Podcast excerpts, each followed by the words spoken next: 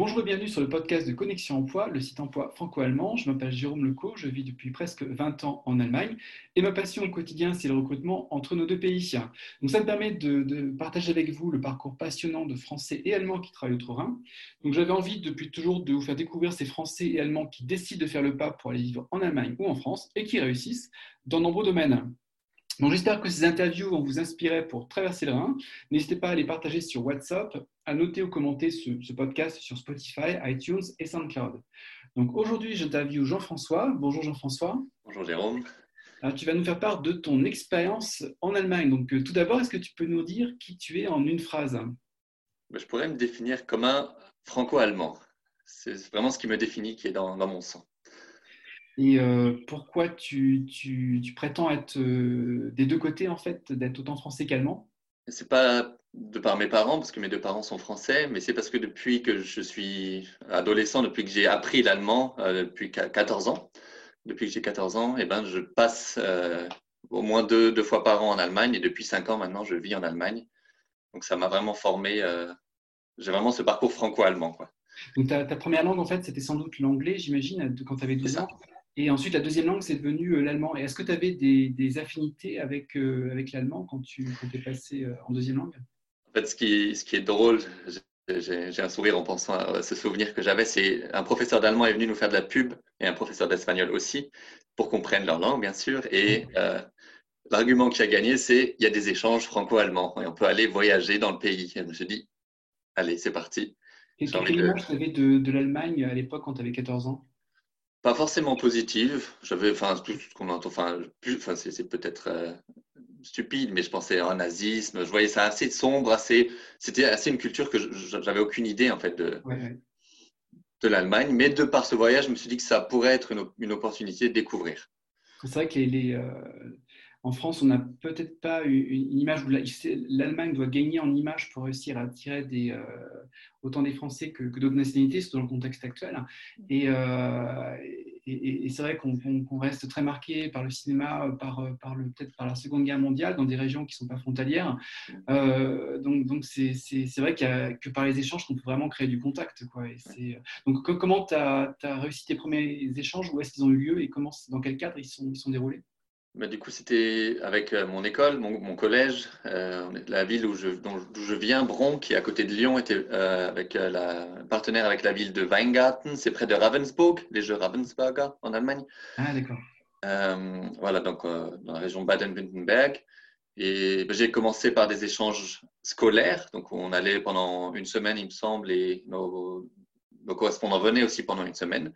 Et j'ai tout de suite embrayé avec des échanges d'été qui était organisé aussi par, par nos deux villes.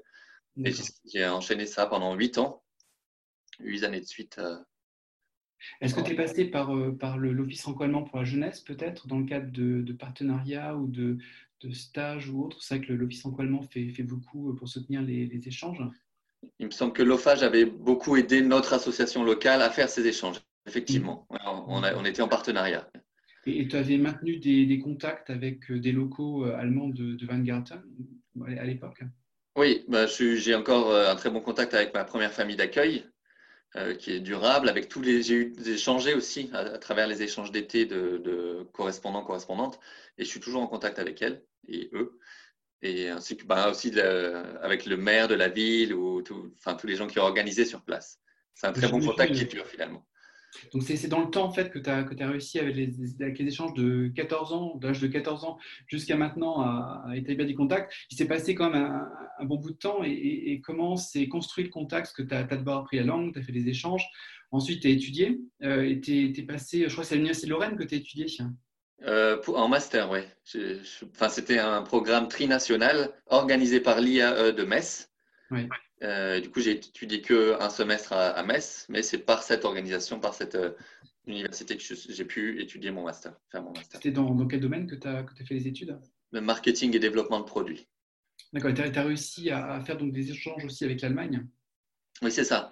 Donc, du coup, par ce, ce programme trinational, j'ai pu aller en Pologne, en Allemagne et en France et faire mon stage de, de fin d'études à Lübeck en Allemagne. Donc, tu as, réussi quand même, tu as découvert aussi d'autres pays comme la Pologne par exemple. Et malgré tout, tu as, voulu revenir en Allemagne. Donc, tes études, tu les as terminées, c'était euh, à quelle époque? C'était en fin 2015. Du coup, j'ai terminé ça avec mon stage de fin d'études à, Lübeck, dans le marketing pour le médical. D'accord, donc tu as, réussi. Comment tu as cherché un stage Tu as fait pour trouver un stage à l'époque et puis euh, pour réussir à partir à Lübeck? J'étais assez libre puisque je connaissais déjà le sud de l'Allemagne, euh, près de Leipzig aussi, on avait une, une, ville partenariat, et que j'avais fait un premier stage en BTS euh, à Saarbrücken. Je me dit que j'allais m'orienter vers le nord. Et j'étais intéressé par le médical et l'humain. Du coup, j'ai cherché sur Google tout simplement stage médical marketing. Ah, d'accord. Et mon stage euh, chez Dräger Medical, une entreprise qui est connue d'ailleurs en Allemagne maintenant parce qu'il oui, fait des instruments de ventilation, enfin de, de, de, pulmonaire et pour la respiration assistée surtout dans le cadre du, coronavirus. Et euh, en fait, donc, c'était euh, Google, euh, recherche Google, entreprise dans le secteur médical, matériel médical, et tu as atterri en fait à Lübeck. Tu, leur as envoyé une candidature, j'imagine, en, allemand, tu avais déjà eu un pied en fait en Allemagne en réalisant un stage dans le cadre de ton BTS. Et pour toi, tu connaissais un petit peu les règles pour, pour, pour postuler, pour faire ta candidature? Oui, c'est ça, oui. Du coup, c'était un c'était une proposition de stage officielle, c'était pas une demande, une candidature, candidature spontanée. Mm. Et, j'ai eu quand même des phases d'entretien, euh, deux, trois phases d'entretien là-bas avec Draeger. Et j'ai été choisi effectivement parce que grâce à mes, à mes connaissances en allemand, du coup, qui étaient pratiques, euh, c'est ça qui a fait la différence. Le, français a, servi pour ce stage ou tu, travaillais purement dans un milieu allemand? Ça, euh, bah, par chance, ça a pu me servir puisqu'on avait des partenariats avec des entreprises aussi en France, des collègues en France. j'ai pu, dans mon équipe, il y avait des gens qui étaient francophiles, donc j'ai pu l'utiliser par ce biais-là le français, l'allemand et l'anglais aussi. Hein. Donc, donc, en fait, tu, tu, réalisais un stage dans le milieu euh, marketing, communication, dans le domaine médical, et euh, le, français te servait aussi pour les contacts avec la, France. Est-ce qu'il y avait des adaptations des, produits au, marché français? J'étais pas responsable pendant mon stage d'adaptation sur le marché français, mmh. mais euh, j'organisais plutôt les, les, les webinaires pour les commerciaux en Allemagne et aux États-Unis. Ah d'accord. C'était les séminaires de, formation, c'est pas mal ça qu'il y avait des, séminaires de formation technique peut-être sur, sur les produits à, distance. C'est ça, oui. Pour les commerciaux, on leur euh, montrait l'aspect marketing, quel point mettre en avant par rapport aux produits, euh, sur quoi il fallait faire attention, quel, quel était notre positionnement par rapport à la concurrence. Voilà, pour que les commerciaux et toutes les équipes de vente sachent se positionner et connaissent l'argumentaire. Connaissent, voilà, c'est ça.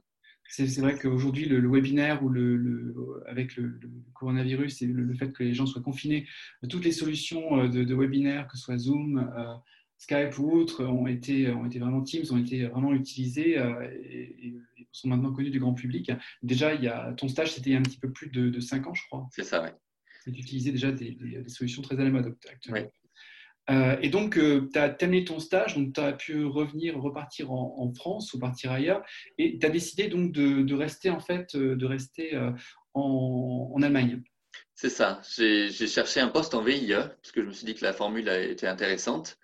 Et déjà, pendant que j'étais en train de faire mon stage, j'avais commencé à postuler pour, pour préparer la suite. Et j'ai été contacté par une entreprise française près de, Marseille, à Vitrolles, avec qui ça s'est bien passé l'entretien et pour qui j'ai pu travailler deux ans euh, dans la région de Würzburg. Ah, d'accord, donc pour, pour, pour, les gens qui nous écoutent, en fait, le VIE, c'est Volontariat international en entreprise. Euh, donc, il y a un petit peu plus, je crois, de, de 1000 Français par an qui, euh, qui font des, qui font des, volontariats internationaux. la durée, je crois, c'est de, de, 6 à, 24 mois, il me semble. Hein. C'est ça, oui. Euh, et, donc l'intérêt, c'est euh, pour, pour des entreprises qui se développent à l'export, c'est de, de, euh, d'avoir, de faire appel à des, des, jeunes Français de moins de 28 ans qui, qui peuvent un petit peu défricher le marché. C'est ça, oui. Et toi, l'intérêt, c'est que, est-ce que, est-ce que ça, ça, le fait que tu aies déjà une expérience en Allemagne de, de, plus de six mois, j'imagine que pour l'entreprise, ça l'a, peut-être convaincu pour, pour t'engager oui, c'est surtout, enfin, ça les a convaincus parce qu'ils avaient, on était déjà en contact, je dis mon entreprise actuelle et qui est l'entreprise de mon VIE, on était déjà en contact avec euh, le marché allemand, sauf que c'était assez difficile en anglais. C'était possible, mais assez difficile. Mm. Et du coup, ils avaient besoin de, quelqu'un qui ait des compétences marketing et commerciales pour venir euh, aborder le, marché en allemand directement. Donc, tu as, tout développé. Est-ce que c'était une entreprise qui était en développement à l'époque euh, Il a fallu partir de zéro ou alors c'était déjà en fait en cours? C'était déjà en cours. Euh, de manière assez passive, on avait déjà un distributeur en Allemagne ah, qui avait déjà des produits, euh, notre gamme de produits sur son site, mais très peu développé. Et dès qu'il avait une demande, il nous la transmettait. Avec le VIE, on est passé sur une, phase vraiment plus active de démarchage. Euh, des télé, enfin, on a organisé des salons, euh, passé des, coups de fil, fait des mailings. Euh, voilà, on, est aussi plus présent sur les réseaux sociaux. C'était vraiment voilà, développer, passer en phase active. Vous étiez dans la phase, il y a beaucoup de sociétés françaises qui testent un petit peu le marché allemand. Donc, elles vont passer par, un, par un Handelsvertreter souvent ou par un, agent commercial. Et puis, ben, c'est, elles n'ont pas intégré tous les, tous, les processus commerciaux et marketing. Et à un moment donné, elles vont peut-être passer par un VIE justement pour intégrer un petit, réintégrer la, démarche commerciale et marketing. Et c'est là où tu es, es, arrivé au final. Et, donc, ça t'a fait un, un, VIE long, parce que c'est quand même deux ans. Oui, c'est ça. Il y a de deux ans. Et ce qui était bien, c'était que j'étais chez notre distributeur, justement, et que j'ai pu ah, l'aider à développer encore plus. Euh, et lui a pu m'aider avec l'allemand, le vocabulaire, l'argumentaire. Mmh. Il était dans le même domaine euh, pour les instruments de mesure. donc c'est un partenariat qui était, un partenariat qui était, qui était constructif parce qu'il a pu te former, tu as pu intégrer notamment des, des lui aussi montrer des, des, choses pour, pour, développer un petit peu les produits de l'entreprise. Mmh c'est ça, oui. On a pu, vraiment, c'était un partage de, de, de, connaissances, de compétences. Et ça nous a tous les deux enrichis, je pense, parce que lui, enfin, déjà maintenant j'ai repris euh, l'ensemble en Allemagne des, produits et lui a pu laisser ça, ce distributeur-là. Et puis, c'est ce qui est bien en VIE, il faut savoir qu'on est souvent, enfin, on est souvent, on est soit dans une structure, soit on est tout seul, quoi. Mm. Notamment dans le, dans le commercial, on peut être tout seul euh, en déplacement, tandis que là, j'avais cette équipe, euh, on était cinq. Et du coup, ça m'a mm. permis d'avoir une équipe, un contact du coup interculturel. Et au quotidien. Donc ça, c'était vraiment. Parce que tu as dû être un couteau suisse en, développant. Est-ce que tu avais d'autres collègues avec toi dans le domaine commercial ou, technique ou vous étiez une petite équipe en Allemagne? En Allemagne, c'était ben, le distributeur avait sa propre gamme de produits. Du coup, il faisait ses, produits lui-même et moi, je m'occupais de, notre, de notre entreprise en dialogue. Euh, donc, on avait ce partage de ben, comment parler à un client, comment les aborder, mais pas vraiment sur l'aspect technique euh, des produits. D'accord. Et, euh, en fait, tu as accompagné l'entreprise plus de deux ans, c'est-à-dire qu'il y a eu un après VIE quand même, parce que le VIE, c'est deux ans maximum. Donc, tu as, pu passer à une autre phase aussi avec la, société. J'imagine que tu étais embauché après en Allemagne. Oui, je suis toujours en détaché pour le moment. Ah, d'accord, oui. C'est ça. Donc, en contrat détaché pour la même entreprise. D'abord chez notre distributeur et maintenant on a déménagé, on est dans un espace de coworking à Augsburg. Ah, d'accord. Donc, pour les gens qui nous écoutent, il y a différentes modalités pour, euh, en tant que Français pour, pour, travailler en Allemagne pour une entreprise française. Donc, il, peut y avoir le, contrat local, c'est un contrat de, droit allemand, ou alors on peut être détaché. Je crois que c'est plus de, la durée du détachement, c'est vas-y. C'est trois ans. Trois maximum. Ans, maximum, c'est ça. Donc, c'est encore une autre modalité euh, contractuelle. Euh, et donc là, tu es dans le détachement. Et euh, là aussi, tu as, accompagné la société à vraiment se créer. C'est-à-dire que vous avez créé peut-être une structure, une GmbH ou, une, société allemande. Euh, tu me disais que vous avez, vous avez cherché aussi des bureaux. Oui, c'est ça. On est en espace de coworking pour le moment, euh, pour que j'ai aussi des, contacts avec d'autres gens, d'autres entreprises. pour l'instant, on n'est pas dans la création d'une. Enfin, on est en train de le faire, mais on n'est pas encore une GmbH. D'accord. ça va, du coup, ça va suivre à la fin de mon détachement. Parce que le contrat détaché étant limité, mm. on va ensuite créer un contrat ou une structure allemande mm. pour nous permettre de continuer à être présent sur le marché allemand. Pour les gens qui nous écoutent, c'est vrai que les, premières étapes en fait, d'une société, ça peut être passé par un stagiaire, par un VIE. Ensuite, les sociétés, elles font un, chiffre d'affaires. Euh, il faut sur quelques années qu'elles regardent un petit peu comment leur chiffre d'affaires s'établit. Et ensuite, euh, elles vont passer peut-être une phase de, de, structuration où elles vont créer vraiment une société où les impôts vont être payés en Allemagne à partir de moment qu'on est vraiment sûr que la société s'établit. Dans ce cas-là, on va passer sous le système allemand, en fait, avec un établissement, en fait. Euh, donc c'est, là, c'est, vraiment le, sans doute le, cas et ce qui, se, qui, va se réaliser à, l'avenir. Donc, euh, en fait, vous avez, euh, ce qui est bien, c'est que tu as, cherché une structure de, coworking. J'imagine avec des, d'autres sociétés euh, qui ne sont pas forcément dans le même domaine, mais ça, ça doit être motivant de, voir des gens aussi euh, pour, pour, échanger avec eux sur d'autres domaines aussi. De temps oui. ça Oui, c'est sûr, c'est beaucoup de startups et dans des domaines complètement différents, beaucoup dans le numérique, dans les mm. services de livraison ou dans le service marketing ou dans, dans le droit. Mais ça, ça, du coup, ça, enrichit la créativité puisqu'il y a vraiment un échange de, domaines complètement différents et on vient sur des idées ou des conversations, enfin moi en tout cas que j'aurais jamais eu ailleurs. C'est très positif. Est-ce que, euh, il y a peut-être en échangeant justement avec des gens qui sont dans un état d'esprit euh, des fois un petit peu différent, dans un autre contexte de business, est-ce que il y a des idées qui, euh, est-ce que ça nourri de, de, nouvelles idées peut-être pour ta propre société? Pour le moment, pas vraiment, puisque euh, maintenant, avec le coronavirus, je suis repassé en home office. Ah, J'allais au, l'espace de coworking, donc du coup, c'est, ça a un peu freiné ça. Mais j'espère et je pense que oui, c'est, c'est favorable pour les, nouvelles idées et, le business. Ouais. Tu étais, étais, dans les environs de Würzburg et je crois que tu as déménagé, c'est ça, euh, à Augsbourg? Oui, c'est ça, oui.